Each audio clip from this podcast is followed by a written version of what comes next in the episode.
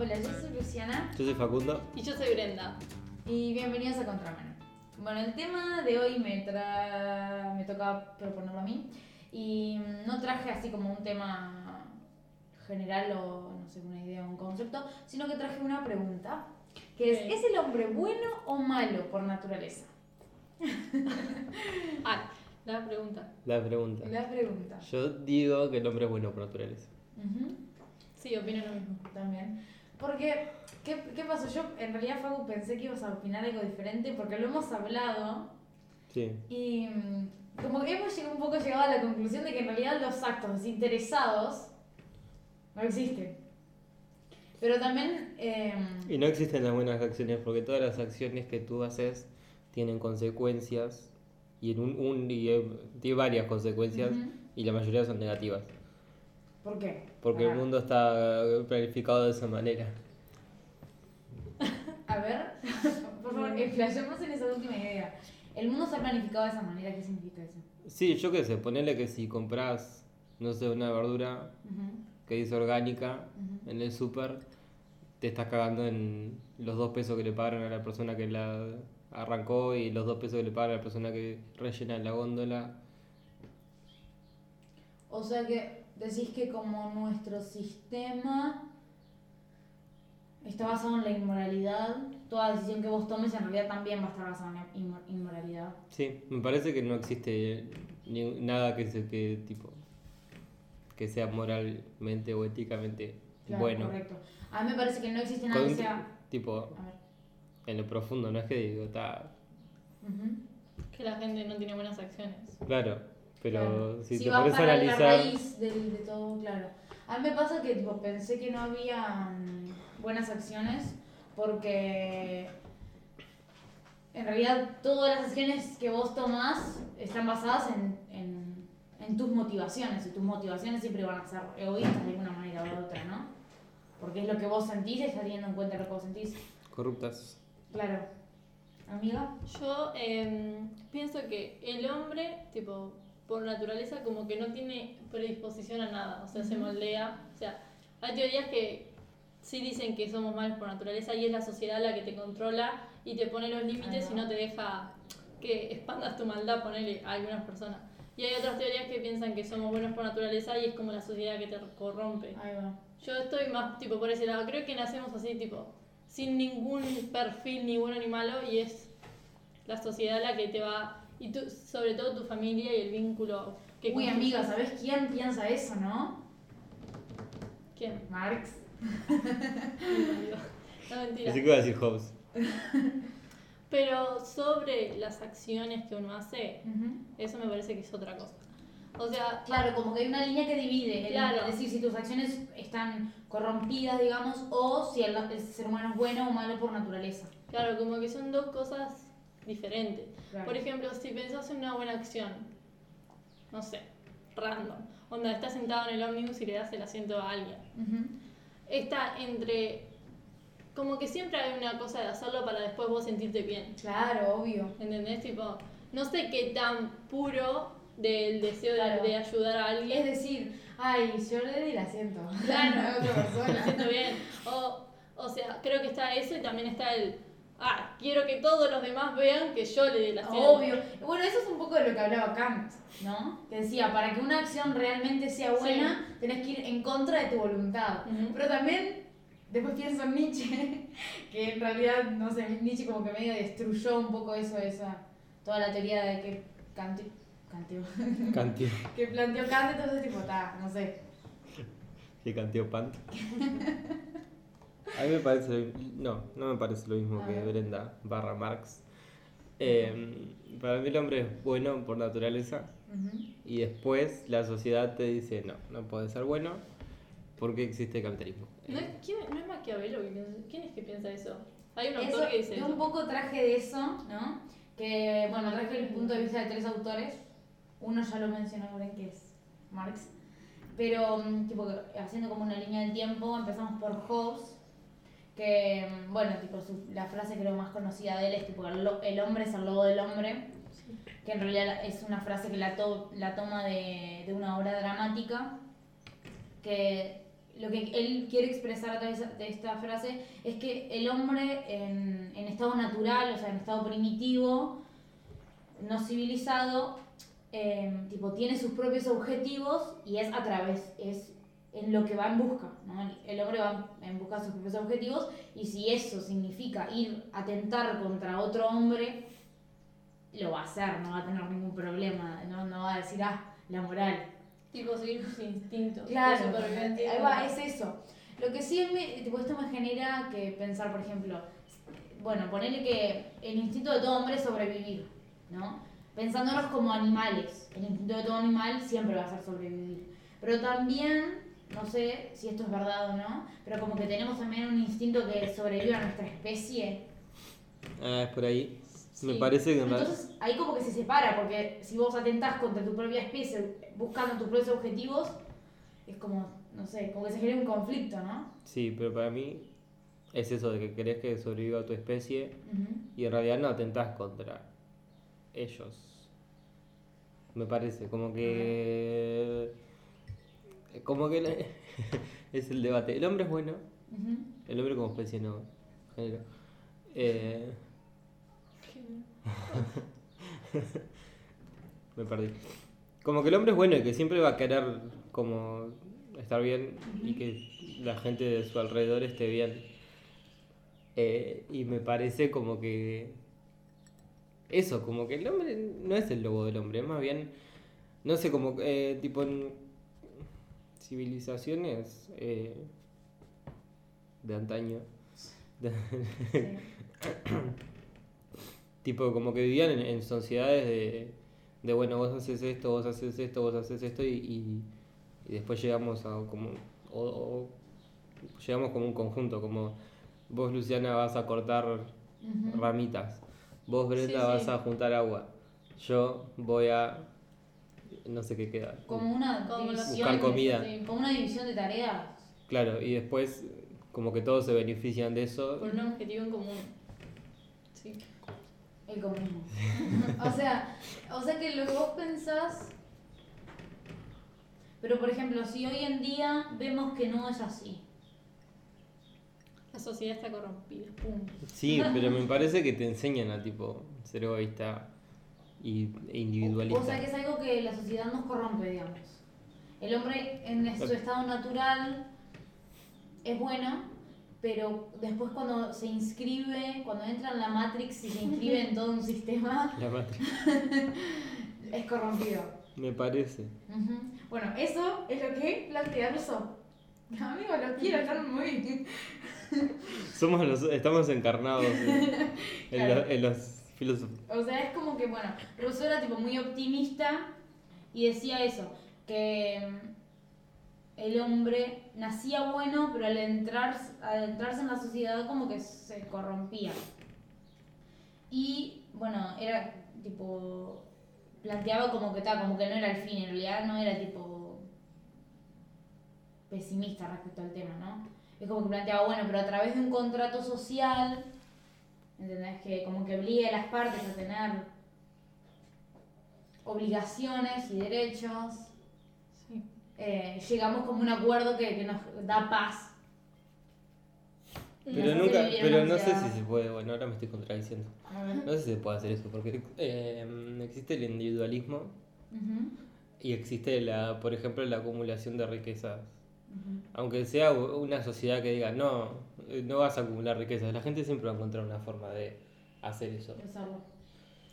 No sé, creo que yo me quedé en Job, perdón. Sí. Me quedé en eso. O sea, creo que la, la teoría que plantea él está muy centrada como en la parte instintiva del animal y creo Sí. que hay una, o sea, que hay una gran diferencia que la conciencia que tenemos.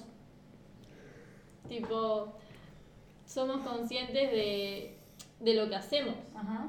¿No? Como la culpa. Claro, o sea, y también tenemos una conciencia que a otros animales no les pasa, que es la conciencia de finitud, saber que todo tiene un fin. Y no sé, creo que ahí nos, tipo, nos diferencia. Sabemos que todo lo que tenemos que hacer es porque va a llegar algo que Claro. vamos a morir. Pero por ejemplo, no la, la culpa, digamos, la conciencia, la culpa. Puede ser que sea como una construcción judeocristiana. sí. Sí, tipo, sabemos, por ejemplo, no sé en realidad, ¿sabemos como algo a- de algún animal que sienta culpa?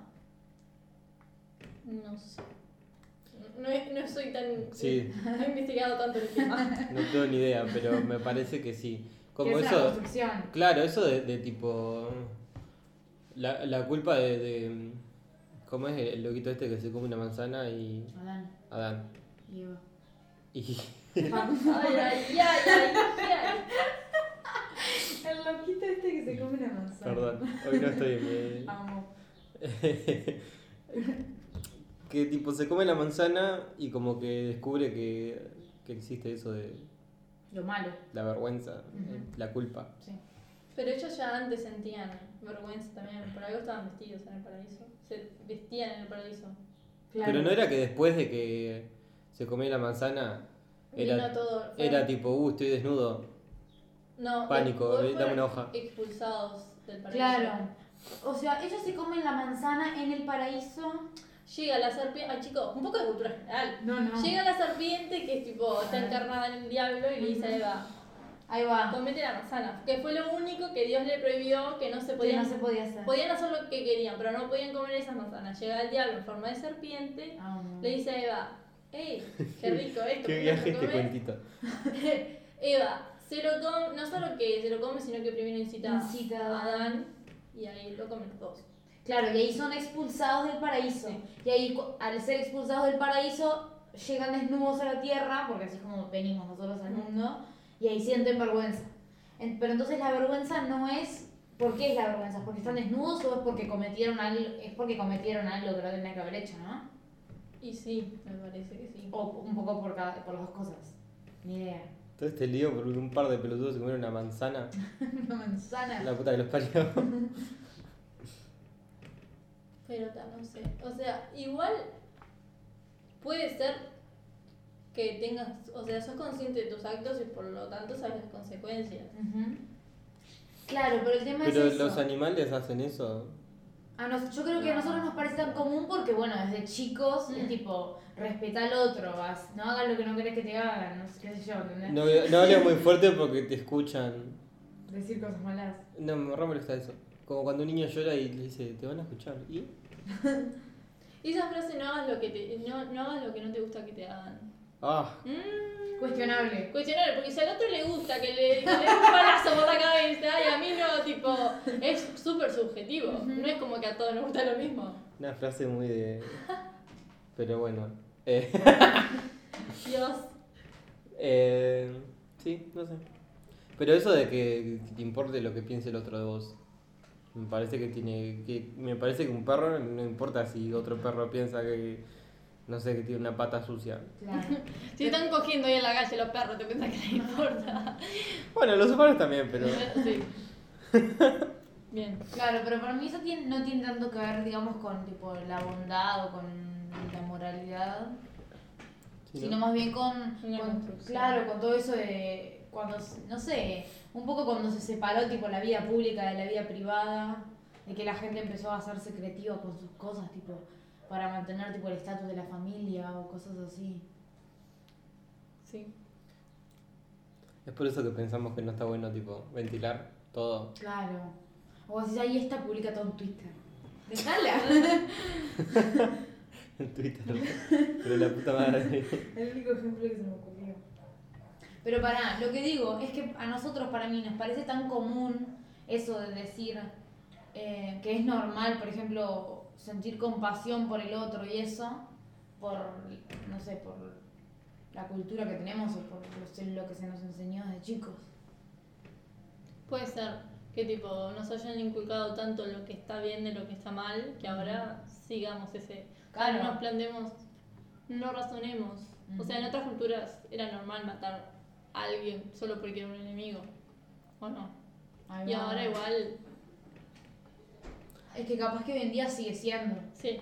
Sí, O sí, capaz- siguen matando es depende de dónde te criaste. Para mí todo depende de la cultura. Claro, es que Por eso, pero está todo impuesto por la sociedad, porque acá, por ejemplo, no matamos a una persona porque nació X. Y en otros países sí. Bueno, bueno, Bueno, bueno. cuestionable. Acá ponele que no, pero... Sí. Y no, acá no, creo que es ilegal eso. Sí. Bueno, hay, en es Estados Unidos, tipo, una persona comete un crimen y silla eléctrica. Y acá es tipo, bueno, anda un mes a la cárcel y después salí y seguí haciendo lo que estaba haciendo. bueno, no estoy a, a favor de la pena de muerte, igual. Ah, ok. Gracias por Buena clase. Pará, entonces, eh, ¿qué hace Rousseau? Tipo, mm, propone que... mm, Rousseau, entre paréntesis, Sí. era machista. Sigamos. Ah, como todos. Hijo de puta. Pero la, escuché algunas frases. Re, en una parte que- de lo que leí decía tipo, el hombre como que, no me acuerdo si decía que nace o es hecho femenino, algo así como débil, algo así a través de la sociedad. Sí. Genial. No, no, frases polémicas. ¿Por claro, qué? por supuesto, pero en esa época era, ¿De qué año es? no sé, Bien. pero mil, No me pongas. Bueno, eh, bueno, no sé. lo googleamos. lo googleamos, pero, ah, no podemos. Bueno, pará, de- déjenme, déjenme esta idea. Como que se paraba y decía que nacemos con un instinto moral. Tipo, tanto como tenemos tipo un instinto biológico o físico, tipo para buscar el placer y evitar el dolor, tenemos como un instinto para buscar lo bueno y evitar lo malo. Mm, cuestionable. Claro, que eso no sé, tipo, porque en realidad un animal no nace diciendo esto está bueno, esto está mal. Eso es una construcción social totalmente. Claro. Además, ¿qué, qué, qué es bien y qué, qué no es bien? Aparte, el niño cuando nace eh, tiene una etapa, por ejemplo, de suma, tipo, que es egocéntrica. ¿Viste cuando los niños dicen esto es mío, esto es mío? O sea, es una etapa en donde Claro. ellos realmente piensan que Cuando todo... se cagan encima, eso es egoísta. Anda al baño. Eso es re egoísta, ¿no? Hijo de puta, tu madre te tuvo que bancar a vos y ahora, bueno, los niños son así. Pero no se cagan arriba porque quieren. Porque no tienen control de esfínteres. Para mí que es. Bueno, entonces, egoístas. entonces propone que al vivir en sociedad, la naturaleza tipo ética del ser humano muta, digamos, y, y ahí tipo como que le hace eh, obtener placer o descubrir el placer en observar las desgracias de los demás. Me parece una idea tipo muy de miedo, ¿no? Bueno, hay gente que le, sí, como que le gusta, tipo, ver accidentes. Eso es más morbo, ¿no? Claro, no tanto Ah, decir pero, está disfrutando de que el otro haya tenido un accidente. De mierda. yo qué sé, los reality esos de los aviones que se caen. No, vos decís que eso sea porque disfruta, están disfrutando de eso. ¿Y por qué mirarías eso sin nadie que pague? ¿Sufrir? Por el morbo. Ah, pero eso no es disfrutar. No sabría decirte. Y después dice que tipo en el proceso de, esa- de la degeneración humana, tipo como que la humanidad perdió dos importantes características que tipo como que eran originarias, que eran la igualdad y la libertad. Em, dice, según él, los hombres nacieron en las manos del Creador libres e iguales entre sí. Sin embargo, podría observarse con facilidad que en el mundo presente el ser humano se había encadenado por doquier. O sea, cuando se robaba la libertad de las personas, lo que se hacía era sustraerles la facultad de ser seres humanos porque renunciar a la libertad es renunciar a, cual- a su cualidad de hombre. Que, eso me- Me, perdí un poco en el concepto. ¿O no? que es como tipo cuando perdés tu libertad, la sociedad te hace perder la libertad. Y al perder la libertad, también perdés tu cualidad de hombre, porque como que son intrínsecas, o sea, un- la libertad es intrínseca al hombre, Ujú. porque el creador nos creó así. ¿Era libertario? Sí, Pero. No sé, porque si cuestionamos eso es como que. Nunca, o sea, como que nunca somos buenos del todo, si planteamos eso, ¿no? Ujú. Pero entonces, cuando otra persona está triste, no sé, creo que me estoy rebuscando mucho, pero. Y vos como que realmente sentís la tristeza del otro, porque si alguien viene y te cuenta que está triste, ¿no? Y vos realmente querés apoyarlo, o sea, no me parece eso un gesto interesado. A eso voy.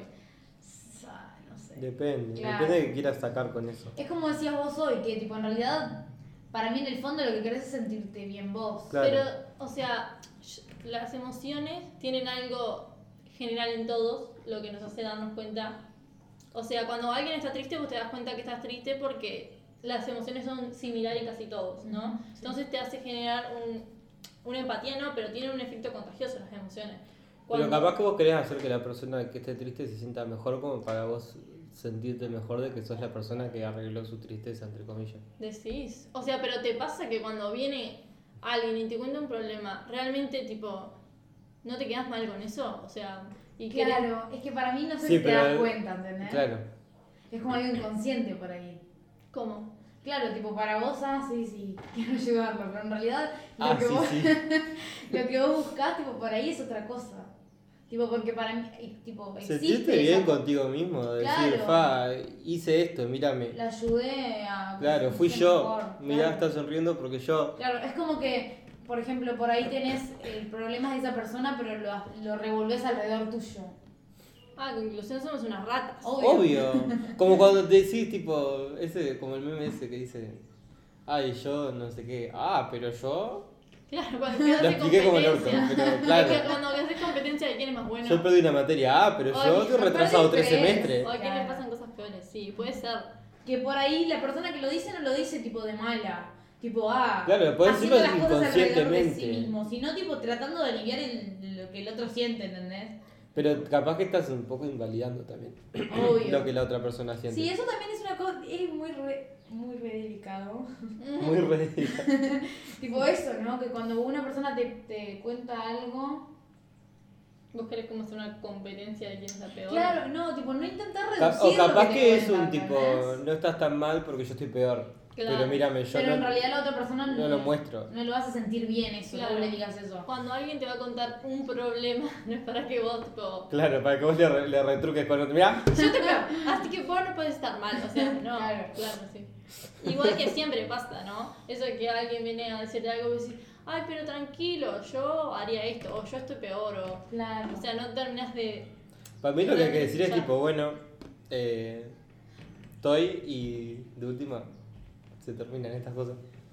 A ver, el consejo es Paco, o sea, que nunca te pase algo triste y vayas a pedir Yo se soy, terminan yo cosas. soy psicólogo. No, yo diría que Yo soy licenciado en psicología y digo.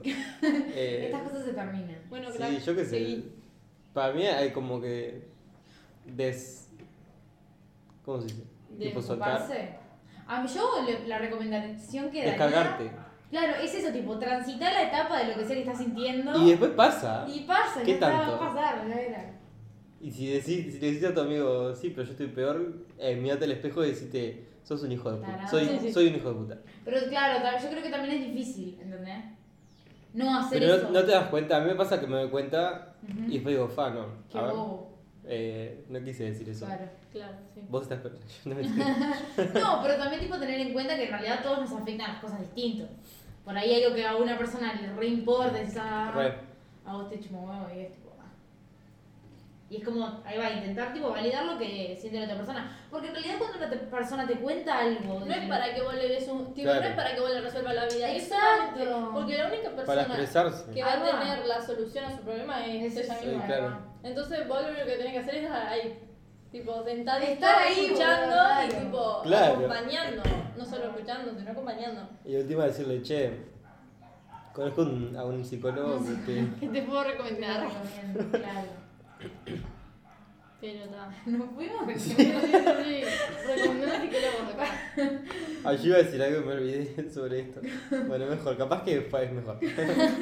Bueno, entonces, para, la otra, lo que plantea eh, Rousseau, que decía que cuando, eh, tipo, el primer mal de la sociedad se originó cuando un hombre agarró algo y dijo, esto es mío. Tipo la propiedad privada. Exacto. Tipo, como que eso fue tipo el punto disparador que hizo, que disparó todo un dominó de cosas malas, Tuyo las pelotas. de corrupción. Agarró un campito y lo cercó. Ese, ese ejemplo me lo dio la pan, creo. Pero dijo algo Ah, así. qué mujer. Tipo cuando alguien agarró un pedazo de tierra y dijo, esta parte mía, la, la- tipo, la marcó de las demás. Eso es una estupidez. ¿Qué Pero es bueno, una es un, pro- un tema para otro día. ¿Qué es una estupidez, verdad? La propiedad privada. Ah, Decir, que, que un pedazo de tierra sea tuyo, un pedazo, un- tres pastos. ¿Mío? No. bueno. How lips. Y la frontera, entonces, bueno, no. Bueno, el nacionalismo. capaz que hacemos un Ahí podcast, se- capaz que hacemos un podcast aparte para hablar solo de esto porque hay un montón. Solo de política y economía. No, no, de economía yo no, no entro en ese tema porque terminamos todo. Termino pegando un tiro. Entonces, Rousseau escribió en el siglo XVIII lo que fue la base de la teoría marxista, que la propiedad privada sería la gran degeneradora de la desigualdad. Degeneradora, Generadora. Degeneradora de igualdad, de la igualdad. O Ay, qué complicado. generadora de desigualdad. Ahí va. Que ya no somos iguales. Igual está. Partiendo de la base que no somos iguales, porque hay una diversidad cultural y étnica en general. Y eso está bueno, ¿no? Lo que Y hay varios paradigmas de vida Dependiendo de la, cultura la cultura. Ujú. Ah, bueno. y el idioma. Y pila eso. Dato. Bueno, entonces, el último que traje fue Karl Marx, que mm, lo que planteaba es que el hombre en realidad, eso vos, Bren, que el hombre no plantea, no tiene, perdón, una, una tendencia natural o innata, el hombre no es nada, es como que, yo, tipo, no sé, pero las cosas en realidad no son nada en sí. Es indefinido. Las cosas solas no son nada en sí. El que le da así un poder Claro, o un algo es el mismo hombre. sino que lo que planteaba es que el hombre es el producto de sus relaciones, de la familia, los amigos, los compañeros, los medios de comunicación y su pareja. El que entonces el hombre no nace bueno o malo, sino que es como una masa moldeable y que por eso eh, tipo, hay tanta diferencia entre tipo, las ideas, las acciones, los pensamientos de cada persona, porque en realidad, tipo, claro, cada uno de nosotros está construido por sus vivencias. Claro. Que eso también es otra cosa que, que arre, tipo, cada uno, para mí cada uno de nosotros, todo lo que somos es tipo un conjunto de, de creencias, ¿entendés? Y de cosas que, que creencias que Y un Tenés conjunto a de, partir de de lo que personas, viviste. ¿no? Un Como que te- yo si- siento como que tomas algo de cada persona que, Ajá, que conoces y eso te hace hacer vos. Ese concepto se usa mucho tipo en el arte, siento que cuando, o sea, como artista, pero no se usa tanto como para una persona. como, una sí. como inspiraciones, por ejemplo. Claro, que tomás muchas inspiraciones y después te formás vos como tu identidad artística. Pero eso Pero a mí me parece que la personalidad es lo mismo, como que yo tomo Claro. un poquito de Luciana, un poquito Claro, de tuyo, un poquito de el almacenero, yo qué sé, tipo de todo el mundo sacás. Ujú. Claro. Tomá un poquito de Marcelo. No sé, yo soy narcotráfico. Esa parte no la voy a poner. Y bueno, pero sí, somos como. ¿Somos un puzzle o somos.? Básicamente somos lo que vivimos y lo que nos pasó. Claro, exacto. Para mí que a partir de lo que vimos y lo que nos pasó desarrollamos creencias, entonces somos un conjunto de eso. Como somos un ramo de creencias. Por eso es tan importante la primera infancia, hagan hincapié. Por favor, traten bien a sus hijos. Real. Por Dios, lo único que tienen que hacer es tratarlos bien. ¿Qué tanto? Bueno, para y para terminar, un poco de evidencia científica, que es como que las universidades de Yale, a ver, qué pensar, ¿Mm? tipo Harvard y Yale, Yale, Yay. no lo quiero pronunciar. Yale. Yale, em, hicieron un estudio para ver em, eso, tipo, cuál era el primer instinto de una persona, ¿no? Y como que los ponían a trabajar en grupo y les decían, tipo, hacé, ta- tipo, hacé tal tarea, por ejemplo, ¿no? Entonces, el primer instinto del hombre era hacer lo que era mejor para los dos. Ujú. Y después cuando pens- tipo, repensaban la tarea, digamos, o cuando lo pensaban una segunda vez, ahí sí ya pensaban en sí mismos. Como que el primer instinto es pensar en, en el grupo, en el conjunto, Sí. en todos, y después El cuando lo pensás decís, ah, pero mis intereses propios. Y ahí tipo, como que- Decidís qué hacer, depende de la situación, me parece. Cla- o depende de tu persona, tipo de... Ta- por ejemplo, atentos a De- el ejemplo que voy a dar. A ver. El otro día, el otro día no, este, este mes entero he escuchado a gente de los Andes hablar, porque no sé, me parece De los que... Andes. Sí, de, de la caída de la tragedia de los Andes. Ah, ay, ayer vimos un libro de una tipo, de la madre de uno de los que se murió. Bueno, ¿Por no qué? sé, no sé, tipo, este- creo que este, este año cumplen tipo fecha así importante y están en todos lados. Entonces escuché tipo varios reportajes que hicieron, no sé porque yo no los escucho, porque me- como me interesa la historia. Y ellos cuentan que cuando apenas tipo, se cayeron y después de que se entendieron todo lo que estaba pasando, enseguida dejaron todo como lo del todo lo, social de lado y se enfocaron en como el instinto de supervivencia. Nadie, todo el mundo fue que vos haces esto, vos haces esto y nadie decía, ah no, Yo no hago esto. Todo el mundo hacía lo que tenía que hacer confiando en que lo que iba a hacer estaba bien y lo que el otro iba a hacer también. Claro. Entonces se creó como eso de cero rivalidades en el lugar, cero todo. Viste, y- para mí esa es la- ese es el instinto El del instinto. humano. Claro. Igual en esa situación límite es complicado Exacto. porque eh, falla uno y se muere todo, ¿no? Claro. Yo creo que, Falla no, pero digo, que hay que ver un poco el contexto, ¿entendés? Claro, es un contexto límite. Ahí va, no hoy en día, nada. por ahí, tipo, hoy en día, quiero decir, tipo, en tu día a día, por ahí sí tenés la opción de decir, ah, no, yo esto no lo hago. Claro, ahí no. Pero bueno, cuando te a Lavar los platos. morir, sí.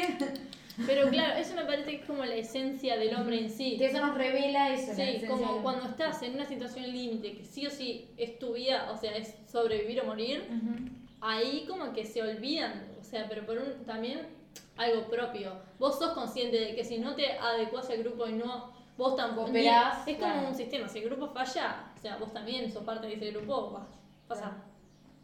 sí, sí. Y bueno, por eso, ese ejemplo. De Viene el cosas. caso. Bien. Bueno, conclusiones entonces. Igual, esperen. Qué hermosa la sociología, esa es mi conclusión. Yendo Pero, a estudiar. ¿No hubo una época en que se hicieron estudios Ujú. para ver si, tipo, de cerebros humanos, para ver si algunos estaban más, como si tenían al- algo predeterminado a tener maldad? O Tipo, sea- se estudió a um, asesinos seriales, me parece, a ver si tenían algo diferente. No sé qué concluyeron, la verdad, pero escuché eso por ahí. Estaría bueno investigar. Sí, yo. Pero tiene, eso no son tipo enfermedades mentales.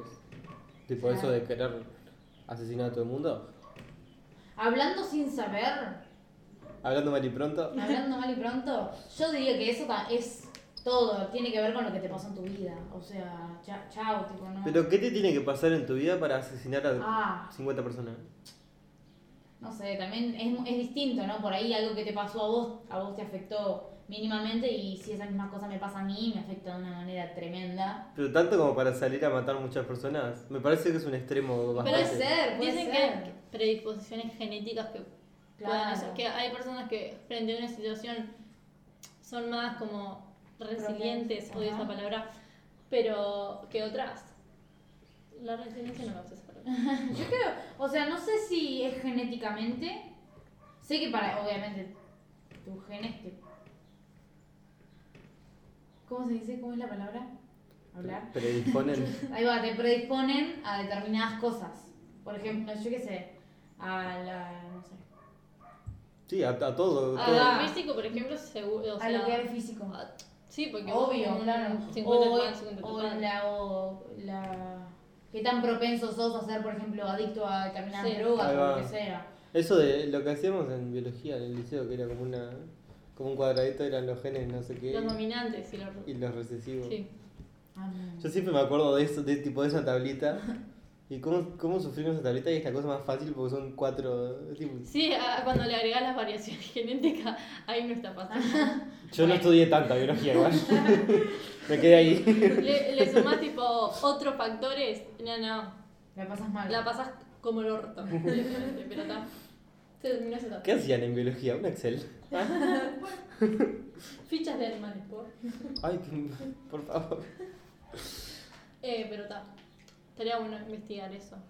Para mí, perdón, yo si me mantengo por esto, tipo, por ejemplo, para mí es siempre lo que vos viviste, ¿tá?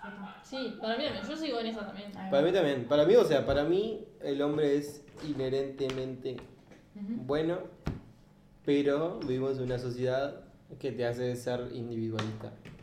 Y para mí eso es malo. O sea, básicamente opinar lo mismo que Rousseau. La sociedad, vos naces bueno, pero la sociedad te corrompe. Claro, pero eh, para mí, capaz que no es para todo el mundo, pero el in- individualismo no está bueno. Pero creo que ahora se potenció. O sea, cada vez somos más individualistas. Individualistas. La tecnología nos ha vuelto, o sea, Pero antes... no está bueno, tipo eso No. de, de ser, ser tu propio jefe, entre comillas, que tra trabajar solo o, o trabajar tipo, no sé qué trabaja la gente, Se ha perdido pero como tipo mandando mails sacás solo, sentadito. Pero eso está ponele. ¿Entendés? No sé si es tan individualista. Por ahí si te gusta trabajar solo, bueno, está bien. Está, pero perdés esa identidad de grupo, Yo cuando o sea, estoy de en contra del pertenecer a trabajo algún lado. Y perdés, tipo, Claro. como... Pero es que eh, tipo cuando trabajas en grupo te potenciás. Claro, sí, sí. Me parece muy limitante trabajar solo, por ejemplo. Bueno, entonces no. de- Conclusión del Aunque grupo. yo me vamos- queje. Conclusión del grupo. Conclusión del capítulo 2 y no estemos en contra de los trabajos de grupo en la facultad. No, por eso, o Yo te sea, gusta los trabajos de grupo, chicos. los trabajos en grupo a veces me, me pegan un poco en el forro de las pelotas, porque Sí. yo que sé, si te ponen un grupo de ocho personas, es difícil que todo el mundo aporte Sí, lo mismo. Sí, no También, pero. hacerlo es- solo me parece que es, o por lo menos a mí como que no me motiva tanto que Claro. ta, nos reunimos y tiramos ideas.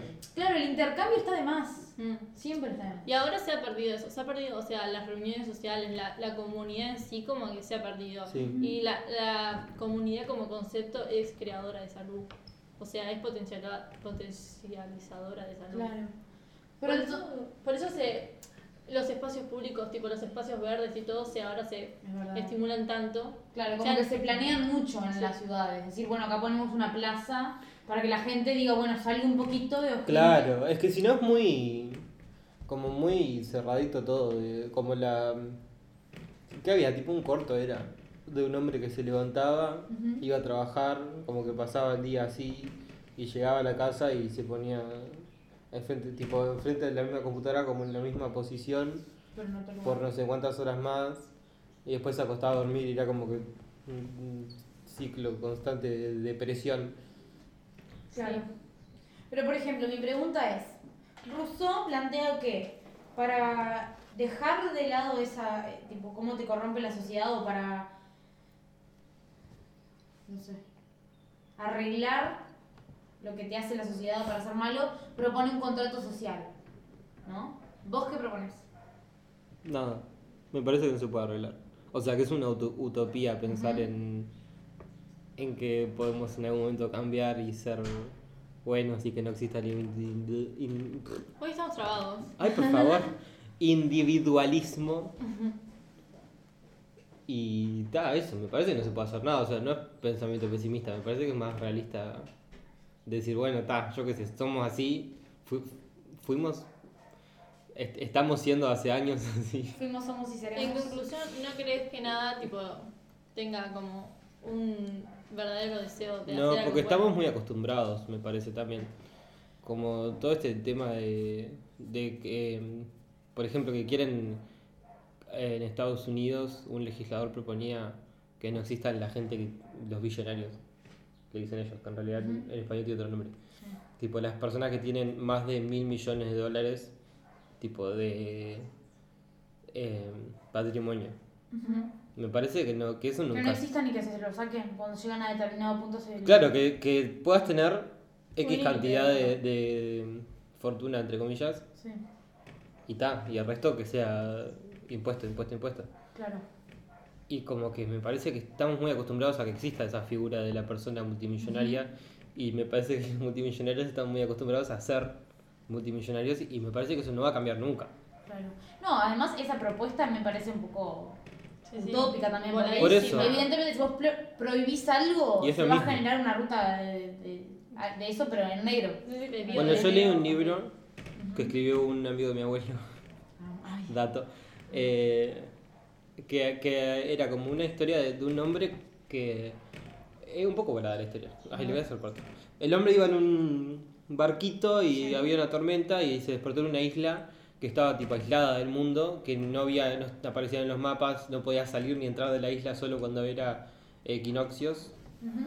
Eh, y en la isla había, era como una como una sociedad utópica en la que no, eh, tipo todo el mundo ganaba lo mismo de- independientemente del trabajo que hacía porque to- como que todo el mundo había llegado de la misma forma como en un accidente así como él y tipo vos has- trabajabas de lo que eh, trabajabas en tu vida pasada o, o de algo que te pintaba hacer Ujú. y te pagaban lo mismo. te pagaban una cantidad si trabajabas 6 horas y un poco más si trabajas 8. Y, ta, y te daba para comprarte una casa, para comida, todas las cosas necesarias. Sí. Y después, una vez que te morías, esa plata iba tipo el 20% a tu familia y el resto a un fondo común. ¿Esa plata que tipo tu herencia o...? Claro. Y, y también estaba como mal visto la acumulación de... Como que te pagaban lo necesario, justo y necesario para poder vivir. Como que no estaba muy bien vista la acumulación de, de De dinero. capital, claro. Y lo que hacían las personas era gastar poco y guardar, guardar, guardar, guardar para darle a, a- a las otras generaciones. Y como que se había creado como un... Fondo. No, como un mercado negro, porque en realidad la idea era cuando te morías, eh, donar la gran mayoría de, de tu dinero y tu casa y todas esas cosas a el gobierno. Sí. Y, y la gente como que empezaba a... Como que siempre como guardó plata. Como Claro. Me acuerdo de una escena... ¿Escena? No, Escena. es- un libro. Capítulo. Un capítulo que tipo...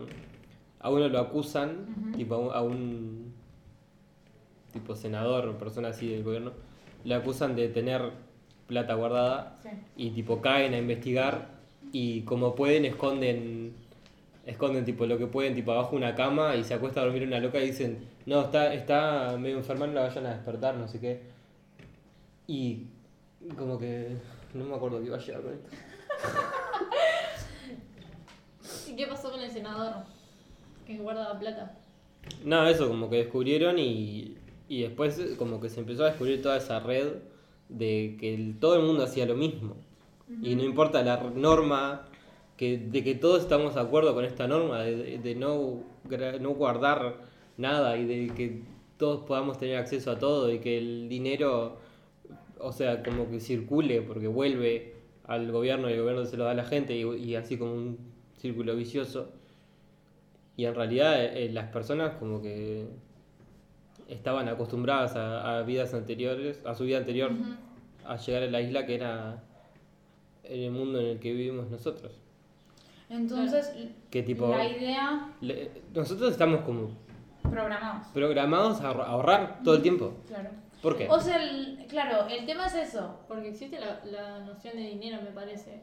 O sea, Pero ¿qué, qué te hace tener, yo qué sé, 100 mil dólares en el banco y decir, ah, los tengo en el banco? No, y ta, ¿sabes y qué que dejamos parece? ahí, tipo, ah, Claro. haber, haber estado de cuenta, ah, 100 mil dólares. No. Al otro día, haber estado de cuenta, ah, ya ¿Cómo- está. Pero ¿cómo que no sabes, boludo? Para mí es súper claro. Tipo, tener plata está bien visto. Pero ¿Por qué? Porque la- para la gente significa que eso te esforzaste. Y el esfuerzo está muy bien visto. La, la meritocracia está... Está, pero, la, ma- pero gran, Después, gran ah. parte de los millonarios son tipo herencias. Bueno. Sacás que tipo, eh, hay una Kardashian. Además, puedes acceder con tu plata... Ay, Kardashian va a hablar Facundo. sí, la Kardashian más joven, la de los labios grandes. Kylie. Kylie. Ay, qué horrible, hoy no estoy. Hoy no estoy con A los ver, nombres de la gente. Ah, ni va. Eh, Kylie que tipo se hizo la, la como que la joven empresaria más joven en tener mil millones de dólares por su propia cuenta. Y había como la discusión de que no es por su propia cuenta porque tiene toda la fortuna de su familia. Me, No arrancó de cero. Ya aparte de tener plata. me parece que no, no es tanto el esfuerzo, o, o yo me puedo forzar un montón y diseñar un lápiz labial, pero no sé si voy a llegar a tener mil millones de Claro, dólares como Kylie Jenner porque no tengo... ella. Obvio, lo no impor- vende la. Por eso, pero eso no- porque no bueno. es tan- ¿Qué tanto se esforzó? Nada. Eso, ¿qué tanto te gusta esforzaste? Este color y me gusta este, que ella aprendió a hacer química y mm, hace. Claro, No, ni eso, pero, también pero no es solo eso, es que ella Ya esta- tenía, tenía un producto que le gustaba y dijo, a ver, y le puso un pegotín con su nombre y de repente, Claro. ¡fum! Y millones y millones y millones. Se lo compra porque es Porque Kylie es de Jenner, ella. Porque es la hija de. No porque realmente, ¿no? Esté bueno el producto. ¿Qué, qué es eso de, de confiar en una persona que no conoces igual? Es para otro día. Confiar. Podemos traer, a eh, ¿cómo se dice? entrevistar a, a algún doctor en sociología y preguntarle eso. Mm. Que se siente ahí, al lado de Kant. No, ahí, esa es la silla de Nietzsche, perdón. Que se siente ahí al lado de Nietzsche y nos cuente. Sí, pues. Em, yo volvería. ¿Viste el ejemplo que diste vos de del libro de Siento que hablé como De cinco la vida minutos de sin parar. ¿no? del De mi amigo de tu abuelo? Sí. Eh, Está bueno el libro. ¿Qué onda? La conclusión es como que por más que exista una norma, no, no sirve de nada. No, la conclusión es que estamos programados Ta, para, entonces- para hacer de una manera y aunque nos cambie el paradigma, aunque encuentre- encuentremos, ay, si enco- aunque encuentremos una forma de cambiar el paradigma, nosotros vamos a seguir con el pensamiento anterior y, y lo vamos a, a pasar a nuestras a, a las otras generaciones. Es que para mí lo que habría que hacer en realidad es. Matar a todo el mundo. Y arrancar una sociedad de empezar cero. la humanidad de cero. No es para, no es para nada, no sé, básico lo diciendo. ya. Para mí lo que habría que hacer en realidad es estudiar cómo han pasado anteriormente los cambios de paradigma en una sociedad. Y no, no es cuando tipo empezó todo esto de la agricultura que empezó el mercado de yo te doy un choclo si vos me das Claro. otra cosa. Pero de esa, esa manera era la manera más primitiva, de la manera más... Pero me parece que de ahí evolucionó a lo que está ahora. Pero era, era tipo, ah, yo planté tres choclos, vos plantaste dos, yo soy mejor, tengo más. Y eso se rompe con la escritura, ¿o no? Cuando llega la escritura ya eso no se hace porque antes todo eran pactos de palabra y de vos decías, ah, yo no dije nada de eso. Y después, Se Claro. deshacía, decís. sí, después cuando se crea la escritura en sí, vos decís, ah, firmame acá de que vos... Eso es muy del hombre, de tipo, de hacer un pacto de. un pacto, pacto de sangre. De tipo, de decir algo, ¿no? Decirlo. Y después no cumplir. Y después no cumplirlo porque, ah, yo no firmé nada. Claro. Lo que te. Hola, voy a dar clases. Cuando hice un curso de producción de películas, el primero que te dicen es siempre que, que concretes algo por llamada o algo, tienes que mandar un mail y diciendo, bueno, confirmo que hicimos esto, esto, esto, esto, esto, Claro. para que quede un registro, porque Sí. si no. Bueno, eso es un tip de producción de películas gratis. De nada. Páguenme. Yo y mis cero películas producidas, Pero está. pero tengo teoría, eh, ojo, que Ujú. me sirve de mucho. Igual eso es tipo en la vida, por las dudas, déjalo por escrito. Claro. Pero es que Pero para mí aplica a todo, tipo. es a lo que estamos acostumbrados, ¿no? Yo, perdón, pero no puedo evi- evitar hacer esta analogía, pero es como cuando llamás, por ejemplo, a alguien que te va a hacer, tipo, pasa mucho con, qué sé yo, los carpinteros o cosas así, que tipo, vos lo ves y dices, ah, venís para casa, tomás las medidas y me haces, y dices, sí, sí. Y después no viene. Lo vuelve, sí, sí, sí. No sé por qué, pero me trajo tipo, a eso. No voy a hablar de los carpinteros porque tengo un muy buen carpintero. Ah. Mi carpintero No no lo vas a refana- a Tenés un carpintero tipo personal. Me manda sticker por, por WhatsApp. En serio, qué divertido. Pero. El carpintero que todos queremos. Pero re sí, tipo. Le decía a alguien, hey, ¿me arreglas esto en casa? Sí, Sí, igual, tipo, yo sí re hago eso, ponele. Ay, ¿hacemos esto? Sí, sí, después Dale, hablamos. yo te aviso. Nos fuimos, nunca más. Ah, pero una cosa es un trabajo y otra No, cosa pero- es, yo que sé, nos juntamos a tomar No, mate, no, sí, no. dale, no... Claro. Está, pero va en lo mismo, va la honestidad de la palabra. Sí, igual es re, tipo, cuando llamás a, no sé, se te rompe el internet y llamás a Antel y tipo, sí, vamos mañana. ¿De, Falso. de qué año? Pero Claro. claro, sí. Bueno, ¿A qué veníamos? qué manera de irse por las ramas. Nosotros terminamos hablando del carpintero, Brenda, por. Después les paso el número, chicos, tranquilos. Después de Dale. Facundo explicando 15 minutos la premisa de un libro, hablamos de un carpintero y... Bueno, no sé. ¿Cuál es el título? Bueno, por algo de las flechas de nuestro logo, ¿no? El nombre, no estoy seguro, ¿por qué?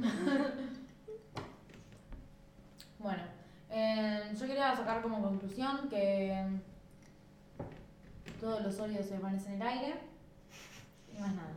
No todo lo que brilla es plata. No, no me pidan uno porque me, me están matando. En fin. No me sigas esperando. porque Ay, no- pensé que iba a decir algo tipo, La presionaba. siempre que llovió paró. Todo lo que sube tiene que bajar. Gracias. Yo soy muy de frases, pero cuando. No, Surge en el no- no- momento. Cuando me sí. salen. Sí, sí. Bueno, conclusiones. Más vale pájaro malo que mismo. No hay mal que por bien no venga. Y bueno, ya está, pago. Era un capítulo, Deja de de- pensar. un capítulo dedicado a. Deja de pensar, no puedo. Bueno, yo concluyo que pienso lo mismo que Marx, que todo, todo, tipo que somos como indefinidos al principio y después nos moldeamos. Yo creo que también, ¿sabes? Yo estoy yendo, ya, ya me ven yendo a comprar libros de Rousseau. Gracias. Ya estoy yendo. Bueno, Bueno, nos escuchamos en un próximo capítulo. Síganos en Facebook o no. o en Instagram mejor.